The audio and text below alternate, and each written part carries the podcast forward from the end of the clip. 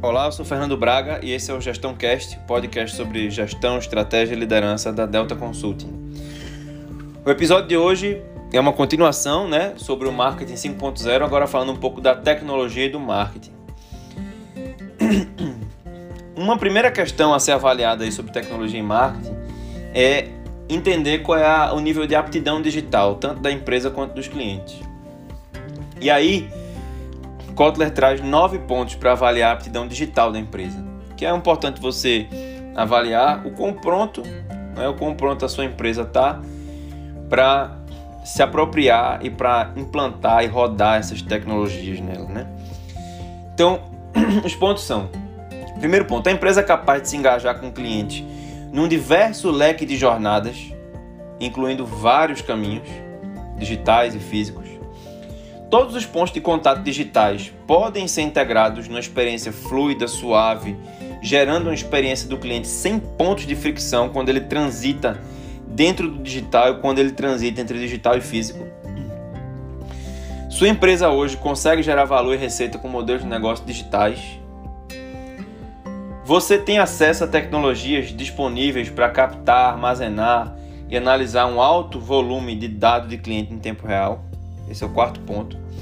O quinto é os processos de negócio estão atualizados, digitalizados para o novo modelo de negócio digital.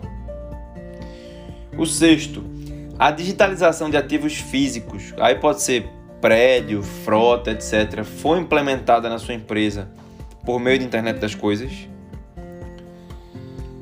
Sétimo, a maioria da sua equipe tem ferramentas digitais para trabalhar remotamente e colaborar virtualmente. Oitavo, desenvolver talentos digitais. Aí é um exemplo, né? Cientistas de dados, designer de experiência do usuário, arquitetos de TI são uma prioridade chave. A depender da escala do seu negócio, eu adaptaria isso para não desenvolver talentos digitais, que alguns negócios podem não ter escala para isso, mas cultivar parcerias, né, que possibilitem você ter acesso a talentos digitais de uma forma duradoura, que construam uma relação. E por fim, nono, Há uma forte cultura digital na sua empresa, possibilitando um alinhamento entre gestores de negócio e talentos digitais, ou como eu falei, parceiros, né, que sejam talentos digitais. Isso é olhando para a empresa. Do ponto de vista dos clientes, entender se a maior parte da base de cliente é das gerações Y e Z e outros adeptos de tecnologia, se a maioria dos clientes já se relaciona, já realiza transações com a empresa por plataformas digitais, se os clientes, quando estão consumindo ou usando produtos e serviços, precisam usar e interagir com interfaces digitais, então esses são os três primeiros pontos. O quarto, as jornadas do cliente são completamente ou parcialmente realizadas online. O quinto, pontos de contato físico em que há frustração do cliente podem ser substituídos e melhorados com tecnologias digitais. Sexto, Existe uma riqueza de informações disponíveis na internet para que os clientes tomem decisões bem informadas por conta própria com relação ao seu negócio. Sétimo, os clientes avaliam que as interações físicas são desnecessárias, irrelevantes ou sem valor. Oitavo, produtos e serviços são pouco complicados, portanto, risco e desconfiança são limitados, ou seja, o cliente confia, consegue usar, o risco de dar alguma coisa errada é muito pequeno.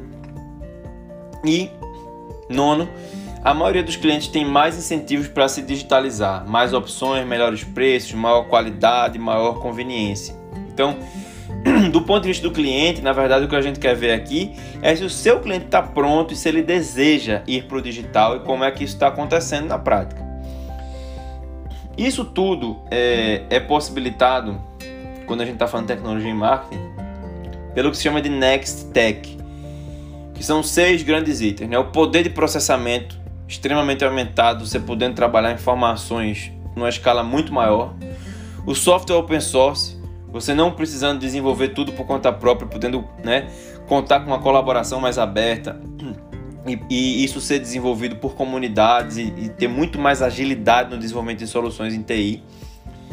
A internet, que possibilita uma colaboração não hierarquizada e muito fluida, né?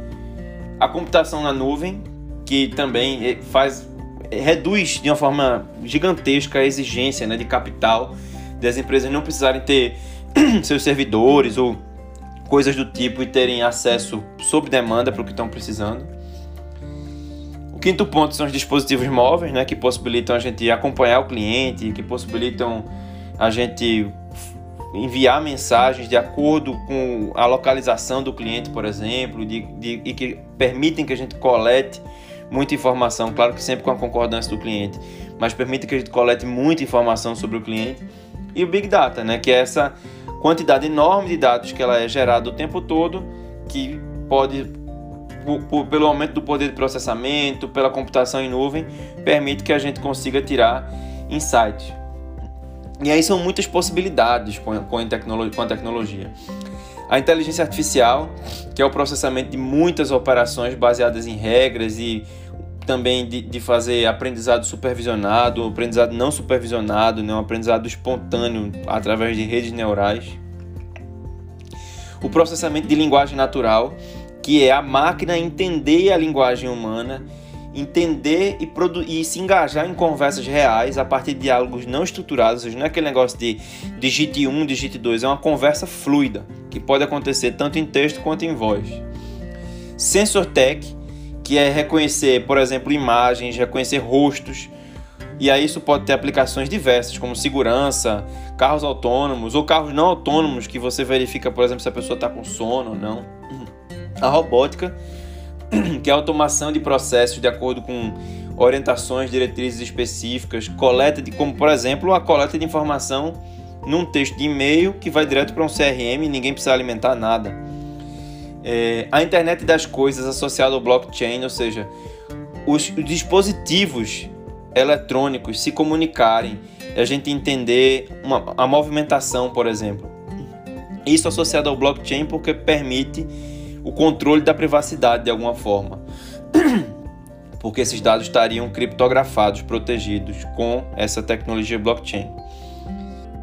E a realidade mista, que é a soma da realidade aumentada, que coloca o virtual dentro do mundo físico, né, aumentando essa realidade, criando mais aspectos nessa realidade, somada à realidade virtual, que coloca as pessoas, o físico, dentro de um contexto virtual. E aí, para fechar esse, esse episódio, é importante pensar em quatro perguntas aí. Primeiro, o quão pronta a sua empresa está para se digitalizar? E como é que a sua empresa pode ampliar essa capacidade de digitalização? Que é a segunda pergunta. A terceira é que Next Tech a sua empresa já adotou?